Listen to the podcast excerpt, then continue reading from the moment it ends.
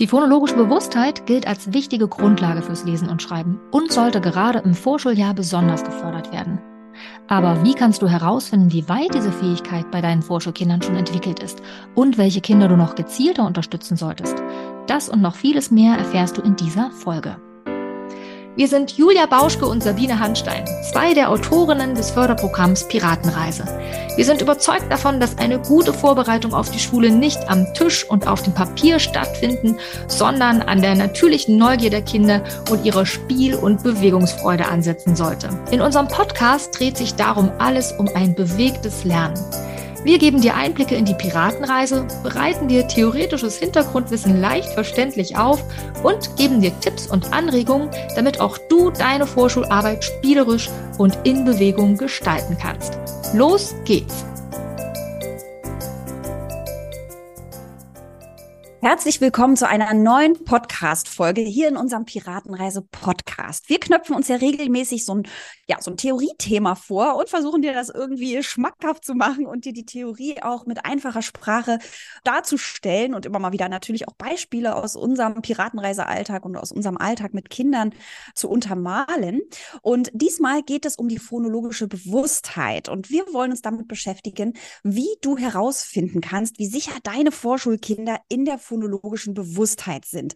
Ich bin ganz froh, dass ich natürlich Sabine an meiner Seite habe, weil Sabine ist ja Lerntherapeutin und ja, quasi ist das mit eines ihrer Steckenpferde, beziehungsweise ähm, einfach ein Thema, womit sie sich super gut als Lerntherapeutin auskennt. Bei uns in der Ergotherapie war das auch immer mal Thema, aber nicht so stark, also niemals so stark wie bei hm. Sabine. Von daher profitiere ich da immer wieder auch von und bin froh, dass wir da heute mal drüber nochmal äh, schnattern können und ich dich einfach nochmal fragen kann, weil da sicherlich einige Fragen auch bei den Erziehern Erzieherinnen, Erziehern, PädagogInnen entstehen, wenn sie das Wort phonologische Bewusstheit hören. Sabine, los geht's. Was ist die phonologische Bewusstheit? Kurz und knapp ist ja immer so die Devise. Fällt mir ja nicht immer ganz so leicht. Ja. Nicht kurz und Was aber auch schön ist. Also ich, ja. ich folge dir immer wieder gerne, wenn ich dir, wenn ich dir zuhöre und du äh, die Theorie einfach erklärst. Wenn ich mich nicht völlig vergaloppiere. genau, ja. Tatsächlich macht es mir immer viel Spaß, in diese Theorie einzusteigen. Und ich finde, es gibt immer so viel Spannendes zu erzählen, dass gerade dieses mhm. ganz kurz und knapp mir nicht immer leicht fällt. Aber ich hoffe, ihr könnt trotzdem immer noch gut folgen. Ich versuche es mal mit einer kurzen und knappen Definition zumindest. Ähm, was ist eigentlich phonologische Bewusstheit? Ich vermute, den Begriff kennst du schon, hast bestimmt schon mal gehört ähm, er gilt ja, oder die phonologische Bewusstheit gilt ja als eine wichtige Basiskompetenz fürs Lesen und Schreiben lernen. Und eigentlich meint sie ganz simpel die Fähigkeit, sich sozusagen von der Bedeutung der Sprache zu lösen und stattdessen auf lautliche Merkmale zu achten. Ja, also bei der phonologischen Bewusstheit geht es darum, dass wir unsere Aufmerksamkeit, wenn wir uns so Wörter anschauen, also nicht auf das Was richten, also den Inhalt der Sprache, ja, was bedeutet das Wort, sondern auf das Wie, also wie klingt es. Hm. Und mit Hilfe der phonologischen Bewusstheit können wir die Sprache also in Bezug auf ihre Struktur untersuchen und sie auch dann in ihre einzelnen Bestandteile zerlegen. Also Sätze in Wörter, Wörter in Silben und Silben schließlich in einzelne Laute. Ja, das ist so kurz und knapp die phonologische Bewusstheit. Und wichtig ist dazu noch zu wissen, das hast du vielleicht auch schon gehört, falls du dich mit dem Thema schon mal so ein bisschen beschäftigt hast, dass die Fachliteratur zwischen verschiedenen, mm, ja, man könnte sagen, Teilbereichen der phonologischen Bewusstheit unterscheidet. Da gibt es nämlich einmal die phonologische Bewusstheit im weiteren Sinne und die phonologische Bewusstheit im engeren Sinne. Ja, was bedeutet das? Jetzt klingt ja erstmal so ein bisschen komisch, ist aber eigentlich auch ganz einfach. Die phonologische Bewusstheit im weiteren Sinne meint nämlich die Fähigkeit, dass wir größere sprachliche Einheiten erfassen können. Und mit größeren sprachlichen Einheiten in einem Wort sind ganz konkret Reime und Silben gemeint. Also ich kann jetzt zum Beispiel die Wörter Tuch und Buch ja als Reimwörter erkennen. Ja, ich höre, die klingen am Ende gleich. Dieser Endreim, so nennt man das dann auch, am Ende ist eben gleich. Das ist ein recht großer Teil dieses Wortes, ja, Tuch und Buch. Mhm. Oder ich kann eben auch Silben, das wäre der zweite Aspekt aus diesem Bereich, aus Wörtern heraushören, also Wörter rhythmisch in Silben sprechen. Nehme ich mal als Beispiel das Wort Melone, ja, das kann ich sprechen als Melone. Das ist die phonologische Bewusstheit im weiteren Sinne, also größere sprachliche Einheiten. Dann gibt es noch die phonologische Bewusstheit im engeren Sinne und da geht es dann um kleinere sprachliche Einheiten, nämlich die Laute. Die kann ich nämlich auch aus Wörtern heraushören. Und da geht es meistens beim ersten Schritt ähm, in dieser phonologischen Bewusstheit im engeren Sinne erstmal um die Anlaute, also die Anfangslaute von Wörtern. Wenn ich nochmal das Beispielwort Tuch nehme, was ich ja eben schon mal hatte, dann beginnt das Wort Tuch mit dem Laut T Ja, ich hoffe, man kann das gut hören hier durchs Mikro. Nächster Schritt ist dann, dass wir auch Endlaute oder sogenannte Auslaute auch heraushören können. Also damit sind die Laute eben am Ende eines Wortes gemeint. Bei Tuch ist es zum Beispiel der Laut. Ich hoffe, man hört das. Julia, hörst du das, wenn ich das sage? Ich höre das. Okay, ich hoffe, unsere Zuhörerin auch. Und dann kann man natürlich noch ein bisschen tiefer reinhören ins Wort und nicht nur den Anfangs- und Endlaut raushören, sondern eben wirklich jeden einzelnen Laut, der da drin steckt. Das nennt man dann Lautanalyse, ja, weil ich sozusagen das Wort ja analysiere, in seine einzelnen Laute zergliedere. Das kann ich bei dem Wort Tuch natürlich auch machen, ja. Das beginnt mit dem T, dann kommt das U und dann kommt Ch, ja, also T, U, Ch. Das ergibt zusammen Tuch. Und dieser umgekehrte Prozess, den ich jetzt gerade schon am Schluss meines Satzes quasi angedeutet habe, den nennt man Lautsynthese, also die umgekehrte Fähigkeit, dass wir dann einzelne Laute wieder zu einem Wort zusammenziehen können.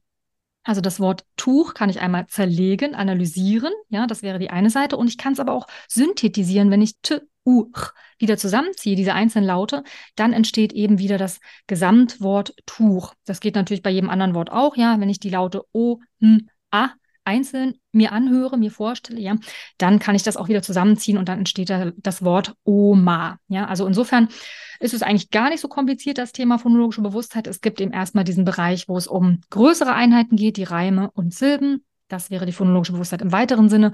Und dann diesen zweiten Teilbereich phonologische Bewusstheit im engeren Sinne, wo es um die einzelnen Laute geht.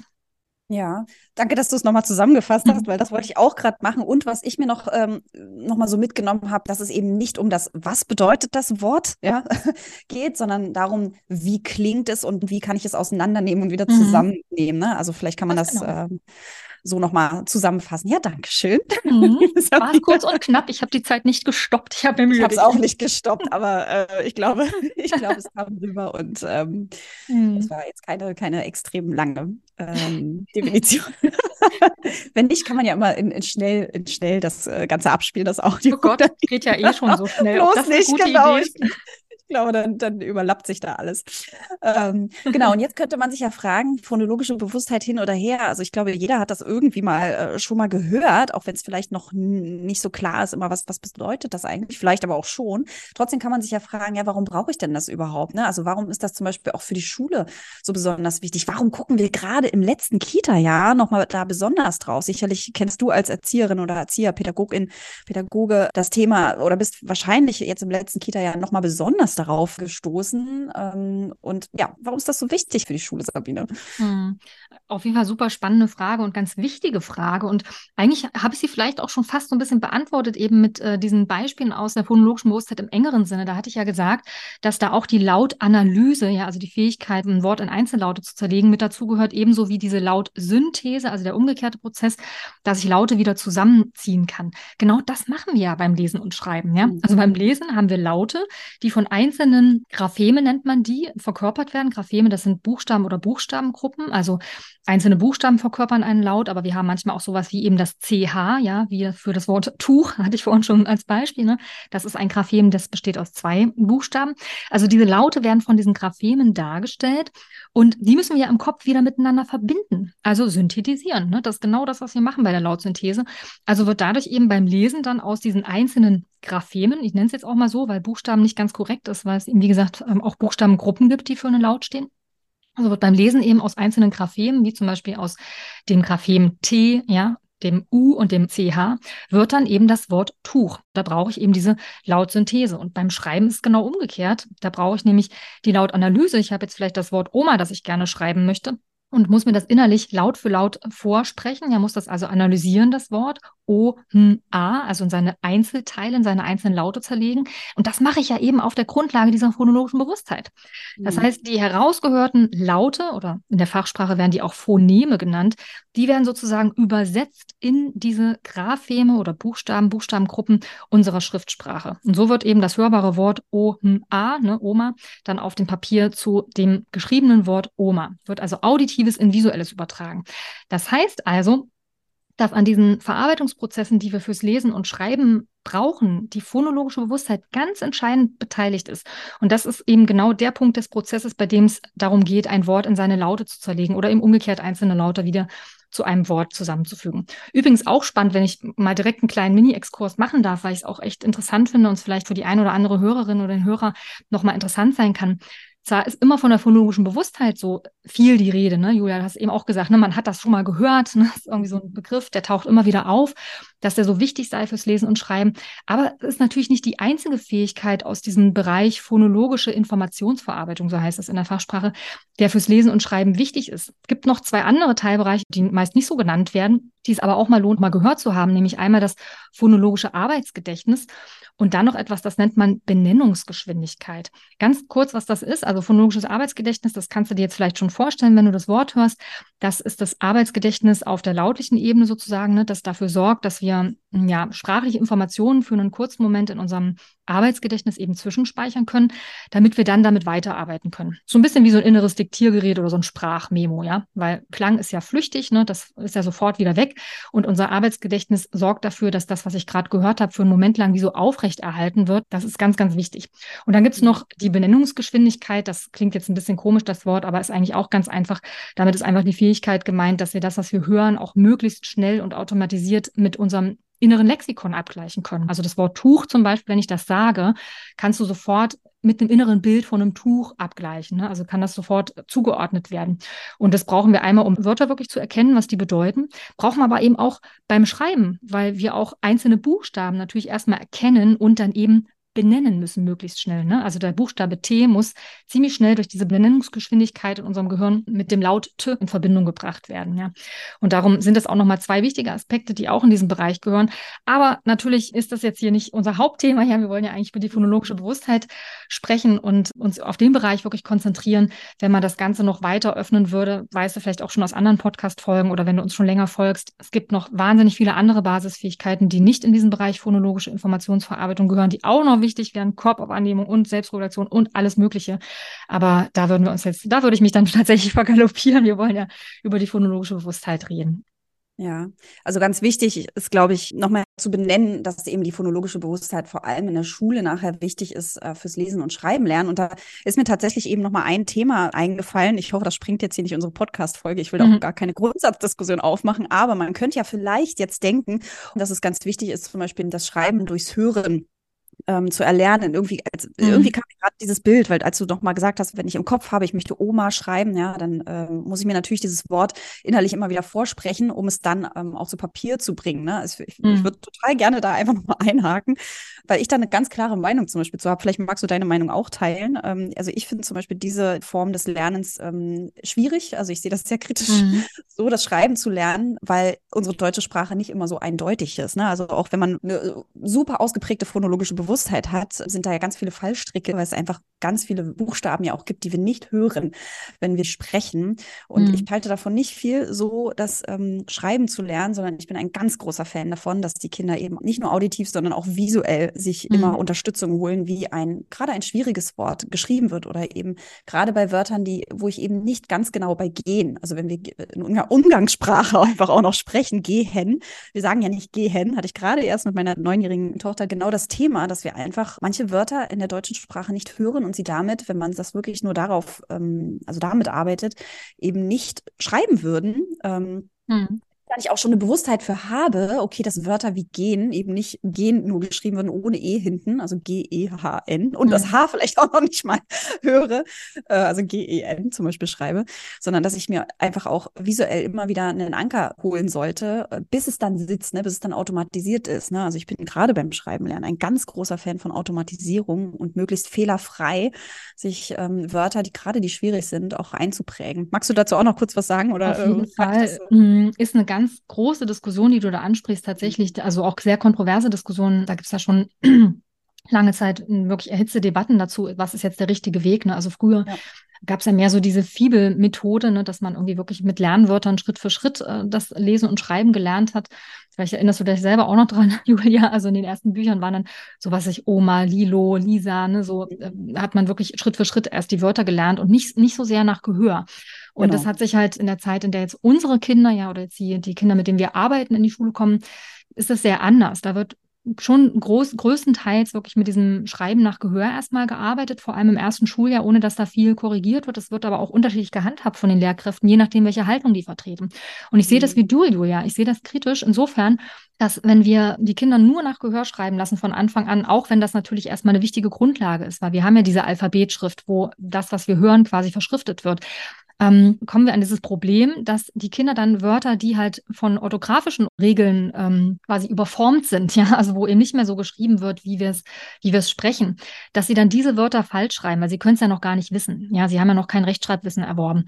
Und diese Fehler lernen sie mit. Da haben wir auch schon öfter drüber gesprochen, Julia, in anderen Folgen. Ne? Also das, unser Gehirn lernt ja die ganze Zeit durch Wiederholung. Und wir lernen nicht nur die, die guten, die richtigen Dinge wiederholen, sondern wir lernen auch Fehler mit. Das heißt, wenn wir Fehler einfach stehen lassen und da gar nicht drauf eingehen, dann ist es ein Problem, weil unser Gehirn einfach diese Bilder mit abspeichert. Wortbildspeicher nennt sich das auch, wenn wir Wörter im Ganzen abspeichern.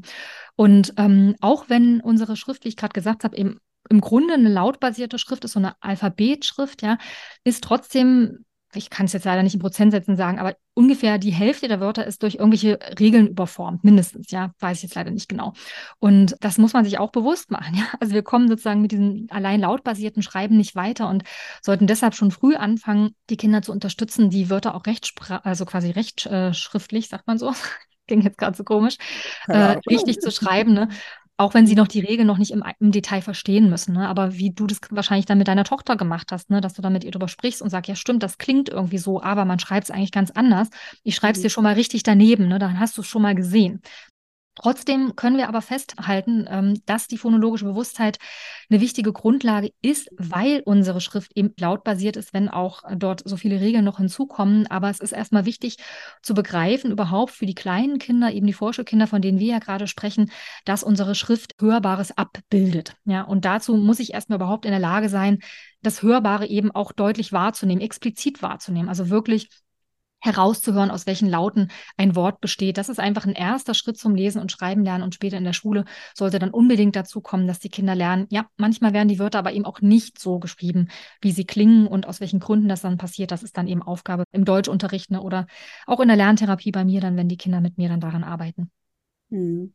Ich finde es ja immer wieder faszinierend. Also ich habe ja nun zwei Kinder. Das die eine, die äh, schon das Vorschulalter lange hinter sich hat und ein Kind, was gerade mitten im Vorschulalter drin ist. Und mich fasziniert es immer wieder, wie automatisch es tatsächlich bei vielen, bestimmt nicht bei allen, ja, aber bei vielen Kindern sich dieses Fenster öffnet, wo diese phonologische Bewusstheit auf einmal da ist. Also einfach so, so präsent ist, indem ich so eine Fragen höre, zum Beispiel, also ohne dass ich was angeregt habe, ähm, zumindest nicht bewusst angeregt habe, so eine Frage kommt, Mama, Tuch und Buch, das reimt sich doch, oder? so. Also so, wo dieses Forschen auf einmal ja. losgeht und eben so eine Bewusstheit auf einmal ganz klar spürbar da ist und dazu Fragen gestellt werden. Ich finde das wirklich faszinierend, wie, wie so der Mensch so aufgebaut ist oder wie die mhm. Kinder so, ähm, ja, also wie, wie unser Gehirn einfach so arbeitet, so, so nach und nach Schritte geht und auf einmal dieses Thema ständig da ist oder zumindest oft im Alltag da ist und die Kinder einfach forschen und nachfragen und selber ihre ja, irgendwie ihre Experimente ist zu weit gesagt, ja, aber einfach ja, so, so erforschen, wie, wie klingt mhm. das, mhm. was, was passiert da? Oder auch, auch das Reimen, ähm, äh, nicht das Reimen, das, ähm, äh, das Silben, also die Silben mhm. herausfinden, auf einmal so, so spannend wird, ja. Also das finde ich total spannend. Und da kommen wir eben zu der, äh, zu der nächsten Frage, wie entwickelt sich die phonologische Bewusstheit? Also das wäre vielleicht auch nochmal für viele eine Frage, ist das schon, gar nicht das schon vom ersten Lebensalter anfördern, könnten ja jetzt Fragen aufkommen und da können wir ja schon mal ganz klar sagen, nein, aber vielleicht magst magst du da einfach auch nochmal mhm. was aus deiner lerntherapeutischen Sicht sagen? Ja, du hast im Grunde selber gerade schon angesprochen am Beispiel deiner Tochter, Julia. Also das, es gibt so einen Punkt, wo das irgendwie so wie automatisch und von alleine passiert, wo Kinder intuitiv merken, dass Wörter sich zum Beispiel reimen, ja, oder dass man Wörter so rhythmisch sprechen kann. Das passiert schon ziemlich früh. Also man muss da nochmal so ein bisschen differenzieren, auch wieder zurückkommen auf diesen Begriff der phonologischen Bewusstheit im weiteren Sinne und der phonologischen Bewusstheit im engeren Sinne. Die phonologische Bewusstheit im weiteren Sinne, also Reime und Silben, die entwickelt sich schon so ungefähr im fünften und sechsten Lebensjahr. Ja, also dann fangen die Kinder an zu merken, Tuch und Buch, das reimt sich ja, ne? Oder Maus und Haus, das klingt ja irgendwie am Ende ganz gleich und dann finden sie das total lustig. Ja, gerade im Vorschulalter haben die Kinder einen riesen Spaß oft an Quatschreiben. Kennst du bestimmt auch von deiner Tochter, mhm. dass, dass sie dann irgendwie anfangen, solche Sprüche total lustig zu finden, wo sich Wörter reimen. Und das passiert eben mh, mm, so ganz allmählich, eben im fünften bis sechsten Lebensjahr so ungefähr. Und die Kinder erfassen ja beispielsweise eben Reime intuitiv intuitiv, ne? also ohne dass sie groß drüber nachdenken müssen. Und genauso ist es auch bei dem Silbensprechen. Also die Kinder merken oft ganz intuitiv und spontan, dass sie Wörter rhythmisch sprechen können. Also ich nenne das dann oft mit den Kindern Robotersprache und das kannst du mal direkt ausprobieren, wenn du selber, gehe ich jetzt mal von aus, als Hörerin oder Hörer ne, mit Kindern arbeitest, sonst sollst du wahrscheinlich nicht diesen Podcast hören. Das, ähm, ja, probier mal diese Robotersprache aus und sprich mal mit den Kindern einfach Wörter in Silben, also wie ein Roboter immer mit Pausen.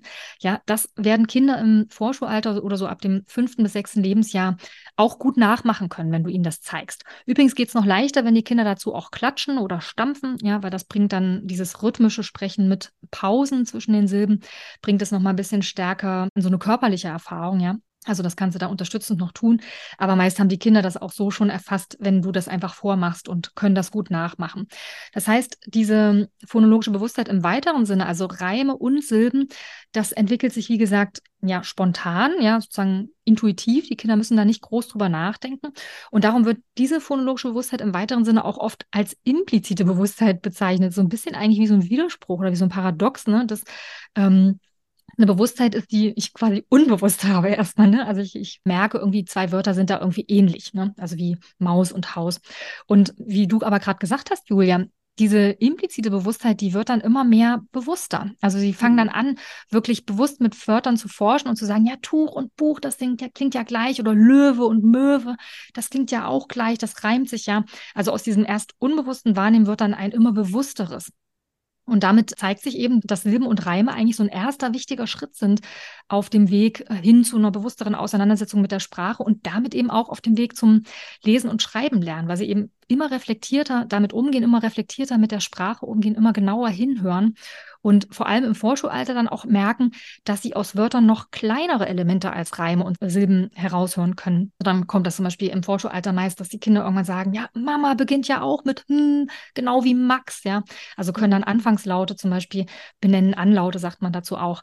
Und dieser Schritt, wenn die dann auch anfangen können, Anfangslaute herauszuhören, was eben wie gesagt auch so ungefähr im Vorschulalter anfängt, dass sie das können, damit erreicht eigentlich die phonologische Bewusstheit irgendwie eine neue Stufe, könnte man sagen. Ne? Weil das müssen die Kinder wirklich genau und gezielt machen. Das ist eben dann nicht mehr implizit, sondern wirklich eine explizite Bewusstheit. Ja? Also die Kinder hören wirklich genau hin, können erst Anlaute heraushören und später auch die Endlaute von Wörtern, also was höre ich am Schluss und dann noch später auch die Inlaute von Wörtern. Aber da ist nochmal ganz wichtig, das lernen die erst in der Schule, ja, also Inlaute, Endlaute, ja, also wirklich ein Wort äh, in seine einzelnen Laute zu zerlegen. Laut Analyse heißt das ja, hatte ich ja vorhin gesagt, das ist so ein Prozess, das setzt erst ein, wenn die Kinder dann in der Schule auch mit Buchstaben in Kontakt kommen, weil sie dann sich ganz bewusst nochmal mit den Lauten beschäftigen. Und das ist eben nichts, was automatisch passiert, sondern da brauchst du wirklich Input aber die Anlaute sind quasi ein bisschen wie so eine Brücken, ja, könnte man sagen, wie so ein Brückenelement, ja, weil das oft schon im Vorschulalter einsetzt, dass die Kinder das dann auch schon so allmählich heraushören können. Wie ist es bei deinem Kind gewesen, Julia? Anlaute heraushören jetzt so im Vorschulalter? Kann deine Tochter das schon? Ja, beschäftigt sie sich auch mit, fragt auch immer mal wieder nach, beziehungsweise ist auch interessiert generell an den einzelnen Buchstaben. Also mhm. ähm, das fragt sie auch immer wieder nach. Äh, Mama, guck mal, da ist ja der Buchstabe, der in meinem Namen auch vorne zum Beispiel ist oder auch mhm. mittendrin tatsächlich, so weil sie sie einfach den Namen schreibt. Also nicht unbedingt, mhm. weil sie ihn vielleicht raushört, sondern einfach, weil sie ihn vor Augen hat. Also Buchstaben an sich sind spannend, aber durchaus wie ich eben schon gesagt habe, Reime äh, sind total spannend und kommen immer mal wieder, selbst am Frühstückstisch morgens um sieben, wo ich immer denke, oh Gott, oh Gott. also, äh, ne, also wie dieses Thema so ganz spielerisch irgendwie in den Alltag reinkommt, ohne dass es eine klassische, in Anführungsstrichen, Lernsituation ist, wo ich sage, so, äh, sag mir doch jetzt mal, was reimt sich auf Haus, ähm, sondern es einfach so, einfach so rauskommt. Mhm. Ich finde das immer wieder erstaunlich und einfach so schön und möchte das wirklich immer wieder hochhalten, dass Kinder so gerne lernen, ja. Also das macht es mir einfach immer wieder deutlich und tatsächlich auf der anderen Seite auch immer wieder traurig, wie schnell die Kinder das dann doch meistens in der Schule wieder verlernen. Ähm, das ja. finde ich so schade irgendwie. Also da ist der Appell, lasst uns doch irgendwie gucken, wie die Kinder dieses spielerische Entdecken von, von Sprache, von Zahlen, von, von Mathematik, von was auch immer, also einfach von Lernen irgendwie beibehalten können. Das würde mhm. mich so freuen, also weil das macht einfach das ist viel nachhaltiger, nachhaltigeres Lernen. Ne? Also da, da an dem Punkt komme ich immer wieder. Ich merke, euch bedauert das so sehr und bin das so traurig, ja, dass ist ja auch so. Ja, also mhm. dieses auch auch diese Freiwilligkeit, ne? Also dieses ich, ich, interessiere mich dafür, also beschäftige ich mich damit und hole mir das immer wieder vor und mhm. nicht ich, weil ich es machen muss, sondern weil ich es spannend finde, da was zu entdecken und mhm. ich glaube, dass das so ja eigentlich der also der schlauste Weg ist zu lernen. Auf jeden Fall genau. und da ist es ja auch Julia dann total wichtig, dass es ein Umfeld gibt, das da achtsam darauf reagiert. Ne? Also wenn ein ja. Kind jetzt so ein Interesse plötzlich entwickelt und sich mit den Lauten beschäftigt, dann ist es natürlich super wichtig, das auch aufzugreifen und das zu wertschätzen und zu sehen und mit dem Kind dann auf so eine kleine Entdeckungsreise auch zu gehen ne? und darüber zu reflektieren und das zu benennen. Und zu sagen, ja, stimmt, Löwe beginnt mit L, genau wie Lisa, toll. Ne? Mhm. Also so irgendwie so das auch so zu feiern, was das Kind da so entdeckt. Und ähm, du hast auch gerade gesagt, ne, das ist halt sowas, es ploppt dann irgendwie so ein Thema auf, plötzlich von alleine äh, beim Abendbrot oder so, ne? Und mhm. das zeigt einfach, dass es da auch einfach so eine Entwicklungsphase gibt oder so ein Entwicklungsfenster, das weiß man auch aus der Forschung, ne? Bei der phonologischen Bewusstheit liegt das so im Entwicklungsalter zwischen fünf und sieben. Und das ist einfach die Zeit, da sind die Kinder wirklich total wach für diesen Input, ja. Und da kann unser Gehirn das auch echt gut gebrauchen, da wirklich viele Informationen zu bekommen, weil sich eben dann die phonologische Bewusstheit besonders gut entwickelt. Und ich hatte es eben schon mal gesagt, die kommt quasi einerseits so automatisch, ja, also für die Reime und Silben, aber für alles, was quasi noch mehr ins Detail geht, brauchen die Kinder dann eigentlich gezielt ein bisschen auch Input oder beziehungsweise, dass wir ihr Interesse dann aufgreifen und das auch weiter fördern. Denn eigentlich müsste man, wenn man es ganz exakt formulieren will, müsste man eigentlich sagen, dass die phonologische Bewusstheit nicht nur Vorläuferfähigkeit ist fürs Lesen und Schreiben, sondern sie ist auch auf eine Art auch gleichzeitig auch eine, eine Folge aus dem Schriftspracherwerb, ne? weil sozusagen Silben und Reime, das lernen die Kinder automatisch, aber dieses genaue Hineinhören in Wörter, das kommt eben dann erst, wenn die Kinder sich auch bewusst werden, dass es eben auch Buchstaben gibt. Das ist eben das, Julia, was du vorhin so ein bisschen angekratzt hast, dieses Thema, als du gesagt hast, deine Tochter interessiert sich auch so für Buchstaben, die in ihrem Namen zum Beispiel vorkommen. Ne? An dem Moment, wo die Buchstaben ins Spiel kommen, realisieren die Kinder, Buchstaben verkörpern Laute und da kommt sozusagen die Schriftsprache ins Spiel und sorgt erst dafür, dass die phonologische Bewusstheit sich auch weiterentwickeln kann. Es klingt so ein bisschen paradox, ne? Weil im Grunde sagt man ja immer, ne, phonologische Bewusstheit ist so eine Voraussetzung fürs Lesen und Schreiben lernen, aber sie ist eigentlich beides. Sie wirkt sich einerseits aus auf das Lesen und Schreiben lernen und andererseits führt auch das Lesen und Schreiben lernen zu einer besseren phonologischen Bewusstheit. War das klar formuliert, Julia, oder ein bisschen zu? Ja, also für mich auf jeden Fall klar. Also wer da noch Fragen hat, kann ja, sich gerne ein bisschen kompliziert. oder die Folge nochmal anhören. Ich finde, das mache ich übrigens, ähm, kann ich gleich mal von mir nochmal kurz erzählen. Wenn ich so eine komplexeren Themen, ja, mit denen ich ja nicht alltäglich vielleicht zu tun habe, also zumindest wenn ich mich so mit Theorien zum Beispiel mhm. beschäftige, ich mag das total gerne, so eine Sache einfach auch in Wiederholungsschleife mhm. zu hören, weil alles, was du jetzt so erzählt hast, da kann einiges wahrscheinlich bei dem einen oder anderen ähm, oder bei der einen oder anderen andocken. Und wenn man sich dann nochmal anhört, dann kann mhm. es nochmal was vertiefend mitgenommen werden oder mhm. sich dann vielleicht nochmal einen Kreis schließen. Also von daher, falls dir diese Folge jetzt schon gefallen hat, dann hört doch einfach nochmal an. Ja, ich wirklich, ich habe die Erfahrung so oft jetzt schon gemacht, dass ich mir Themen, auch, auch Texte manchmal mehrfach durchgelesen habe und beim dritten, vierten, fünften Mal lesen ganz andere Sachen hängen geblieben sind, weil irgendwie in bestimmten Bereichen der Groschen dann schon gefallen ist oder ich irgendwas verstanden habe oder ein Aha-Moment kam und auf den konnte dann wieder was aufbauen. Das finde ich immer wieder einfach spannend, wie wir Erwachsenen auch lernen. Ich lerne übrigens total gerne. Ich liebe Lernen. Ja. Und äh, eben, weil ich mir auch erlaube, Dinge zu wiederholen. Und das finde ich auch total wichtig, auch immer wieder für die Kinder, denen auch immer wieder die Möglichkeiten zu geben, zu wiederholen, egal in welchem Bereich, ob das jetzt ähm, äh, Umgang mit Zahlen oder mit Sprache oder mit phonologischer Bewusstheit ist ähm, immer wieder zu wiederholen und möglichst fehlerfrei zu lernen, indem ich zum Beispiel dem Kind sage, ähm, versuch doch nochmal zu hören, ähm, äh, weiß ich nicht, was, was sich reimt. Also kann man natürlich, ja, aber lieber, oder wie man es schreibt, sondern lieber den Kindern zu zeigen, guck's dir nochmal an. Ähm, und, und, und das Kind dahin dann sicher zu machen. Also mhm. einerseits sich Hilfe zu holen, aber eben auch ähm, wirklich es richtig sich abzuspeichern, damit es mhm. nicht tausendmal überschrieben werden muss. Genau. Okay, also wir haben jetzt schon einiges gehört äh, dazu, was ist die phonologische Bewusstheit. Das haben wir kurz und knackig rausgearbeitet. Yeah. einmal in einer Short-Version und einmal in einer extra Short-Version. dann haben wir geklärt, warum die phonologische Bewusstheit überhaupt wichtig ist. Sind dann nochmal drauf gekommen, ja, wie entwickelt sich die phonologische Bewusstheit? Hat das eben nochmal rausgearbeitet, ja. Also gerade so im Vorschulalter kommt das auf einmal so, der eine Bereich und anderes braucht ein bisschen mehr Aufmerksamkeit. Und ja, jetzt ist ja so die Frage, ähm, wie können denn die Hörerinnen und Hörer erkennen, wie weit oder ja, wo ein Kind in Bezug auf die phonologische Bewusstheit steht? Weil das könnte ich mir vorstellen, dass das natürlich einige Erzieherinnen und Erzieher rumtreibt, weil das vielleicht gefragt wird, auch durch Entwicklungsgespräche, die vielleicht jetzt anstehen, auch vor Schuleintritt, ähm, dass Hörerinnen und Hörer sich fragen, ja, okay, wie kann ich das denn erkennen, wie weit so ein Kind ist? Also einerseits sicherlich durch eine Aufmerksamkeit darauf, ja, also beschäftigt sich ein Kind damit, weil es vielleicht auch im Morgenkreis dasteht steht und sagt, äh, oh, Haus und Maus, das ist witzig.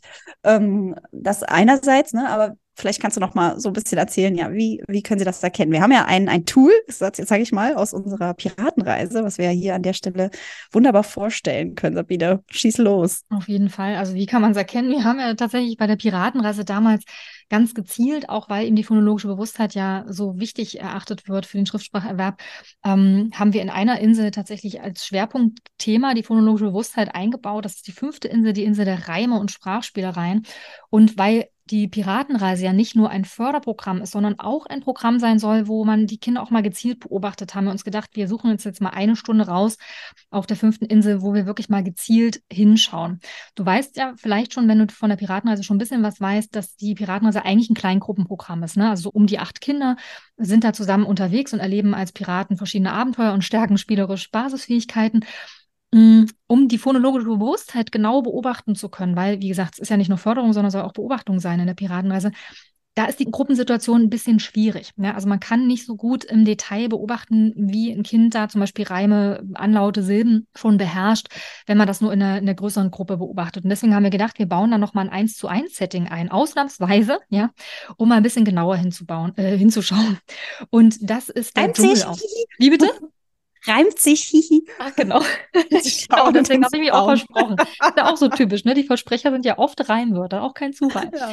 Genau, also um da genauer hinzuschauen, haben wir eben äh, den Dschungelausflug eingebaut und das ist eine, ja, eine Beobachtungssituation auf der fünften Insel in der ersten Stunde, wo, äh, wo du die Kinder aufteilst. Also der Großteil der Gruppe bleibt dann beim Lauschdrachen, der ist ja die Imaginationsfigur dieser Insel und macht dort mit dem Lauschdrachen so verschiedene kleine, kleine Aufgaben und bastelt auch was und jeweils ein Kind geht immer mit dir als Kapitän oder als Kapitänin in den Dschungel.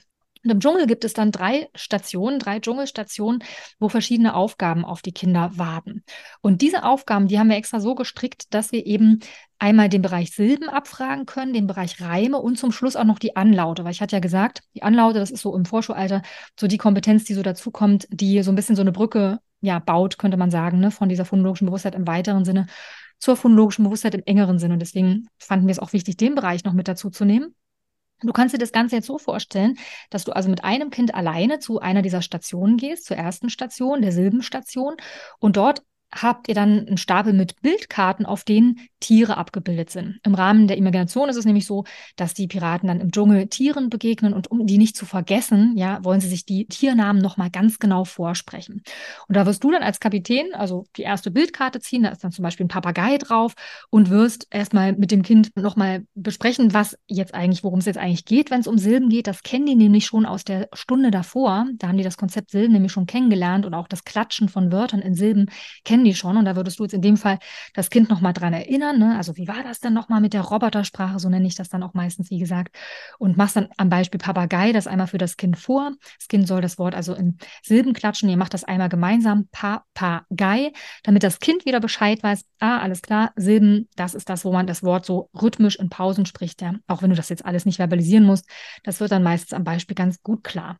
Und dann gibt es noch ein paar weitere Bildkarten. Also es ist, glaube ich, eine Beispielkarte und sieben Bildkarten, mit denen das Kind dann das alleine versuchen soll. Und da ist es dann ganz wichtig, wenn man das macht, dass man dem Kind dann nicht mehr hilft und auch nicht mehr korrigiert. Weil, wie gesagt, es soll ja eine Beobachtungssituation sein. Also die Förderung ist jetzt gerade nicht so im Fokus, sondern wir wollen wirklich gucken, wo steht denn das Kind gerade.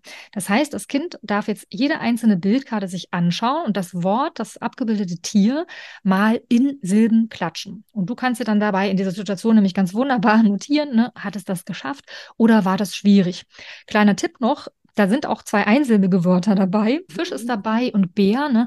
Das sind so die Wörter, wo den Kindern am ehesten Fehler, in Anführungszeichen, sage ich jetzt mal, passieren, weil so ein richtiger Fehler ist es eigentlich nicht, wenn ein Kind dann Phil Hisch klatscht, ist natürlich eigentlich falsch, aber es zeigt einfach auch, dass das Kind jetzt versucht, äh, Silben zu finden, ja, so mhm. versucht da irgendwie noch was rauszuholen. Man nennt das Übergeneralisierung, wenn es da nach etwas sucht, was in dem Fall jetzt gar nicht sich einlöst bei dem Wort. Also wenn ein Kind ein einsilbiges Wort nicht korrekt klatscht, ist das nicht besonders auffällig für ein Vorschulkind. Selbst bei einem Erstklässlerkind würde man sagen, das ist noch ganz okay. Ähm, jetzt aber dazu, was dich wahrscheinlich am meisten interessiert, bei sieben Wörtern in Silben klatschen. Wie viel sollte ein Kind denn da jetzt eigentlich schaffen? Da lohnt es sich mal einen Blick zu Schulbeginn zu machen, weil es gibt so ähnliche Testverfahren zur Lernausgangslage für die Erstklässlerinnen und Erstklässler, wenn die in die Schule kommen. Und da gibt es, ähm, wie gesagt, genau solche Aufgaben. Und da wird in der Regel erwartet, dass ein Kind etwas mehr als die Hälfte von solchen Silbenwörtern quasi richtig klatschen kann. Ne? Ein Kind im Vorschulalter kann man sagen, dass bei sieben Wörtern so knapp die Hälfte, also drei Wörter sollte ein Kind richtig klatschen können. Mehr ist natürlich super, dann sieht man, das kann das Kind schon richtig gut. Wenn es aber jetzt nur ein oder zwei Wörter von sieben richtig klatscht oder vielleicht sogar gar keins, dann mache ich mir da immer eine Notiz, dass ich den Bereich Silbenklatschen, Silbenwahrnehmen noch ein bisschen fördern kann. Ja, also das wäre so die erste Station, Silbenklatschen.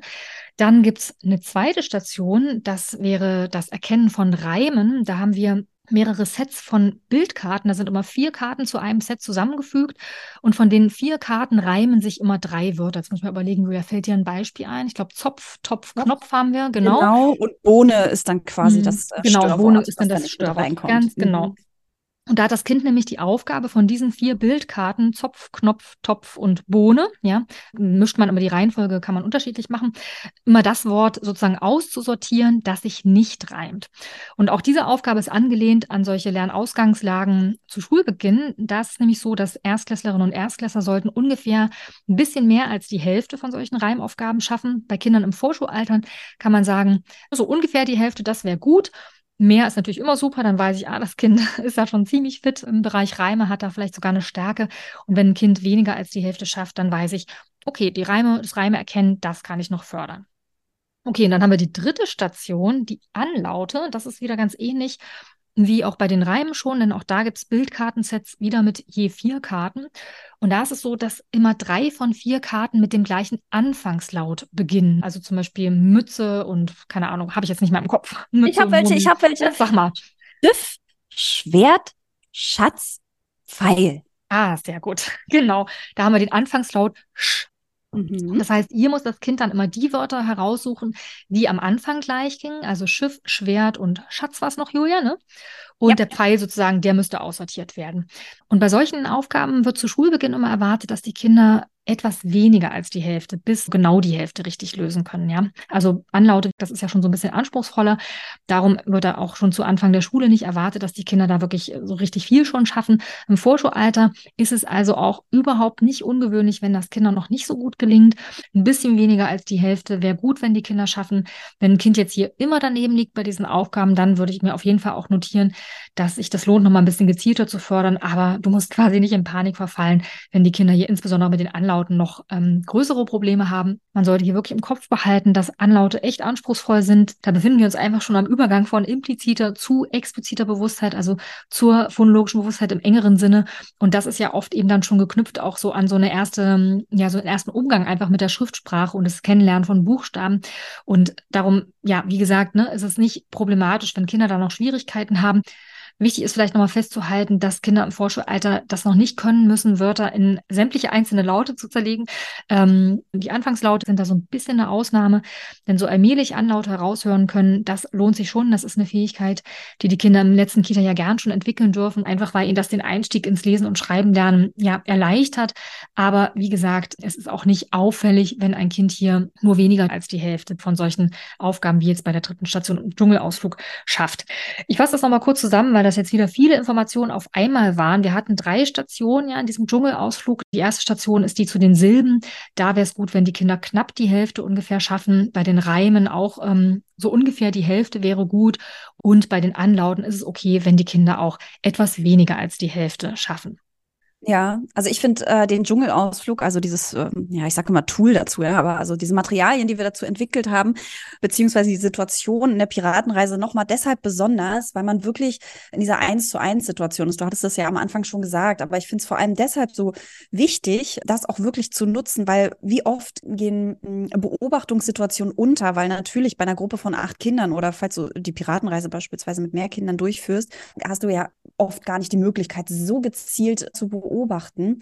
Weil was passiert natürlich manchmal auch in so einer kleinen Gruppe ist, dass ein Kind beispielsweise sich an anderen Kindern orientiert. Ja, also da, ich sag jetzt mal, abgucken in Anführungsstrichen und sich da Hilfestellung holt ähm, und wir nicht wirklich genau wissen können, kann das Kind das nicht oder traut es sich das nicht zu und guckt lieber bei jemand anders ab.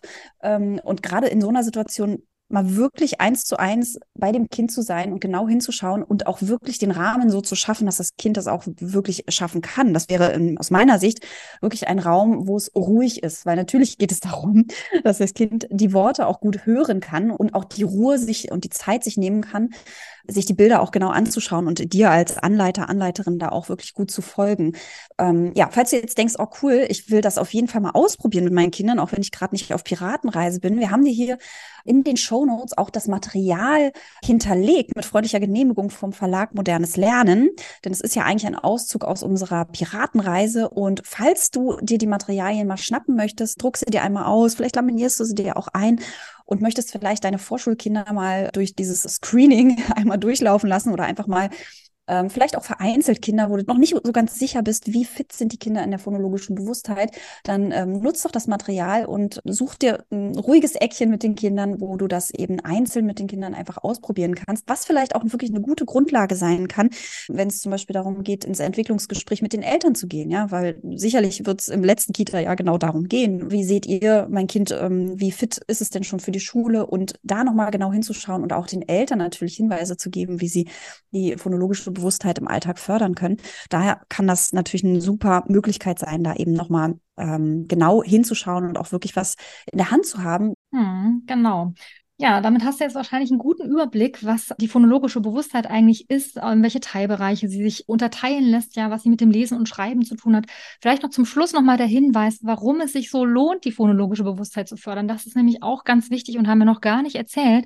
Denn die phonologische Bewusstheit ist ja inzwischen wirklich schon gut erforscht und man weiß aus der Forschung, dass sie eine wirkliche Vorhersagekraft in Bezug auf den Lernerfolg beim Lesen und Schreiben hat. Ne? Also man hat so schon Anfang der 90er haben Forscher rausgefunden, dass Fähigkeiten aus dem Bereich der phonologischen Bewusstheit eben vor allem das Erkennen von Reimen, Silben und Anlauten wirklich den späteren Erfolg der Kinder beim Lesen und Schreiben dann entscheidend mitbestimmen und dass gezielte Förderung von phonologischer Bewusstheit im Vorschulalter wirklich funktioniert. Ja, also dazu gab es Studien, die das genau belegen konnten, dass Kinder, die im Fotoalter eine Förderung bekommen haben, dass die dann im Vergleich zu Kontrollgruppen, die die eben nicht bekommen hatten, ja bis zum Ende der Grundschulzeit, das muss man sich mal überlegen, ja im Lesen und Schreiben denen überlegen waren. Ja, also insofern, es lohnt sich wirklich, die phonologische Bewusstheit zu fördern, gerade im Vorschulalter, da lohnt es sich wirklich besonders. Und darum auch nochmal unser Appell an dich, denn es gibt eben ein Entwicklungsfenster, ein Entwicklungsfenster für die phonologische Bewusstheit. Das ist da weit offen. Und indem du die phonologische Bewusstheit förderst und gezielt Input zum Thema Reime, Silben und Anlaute gibst,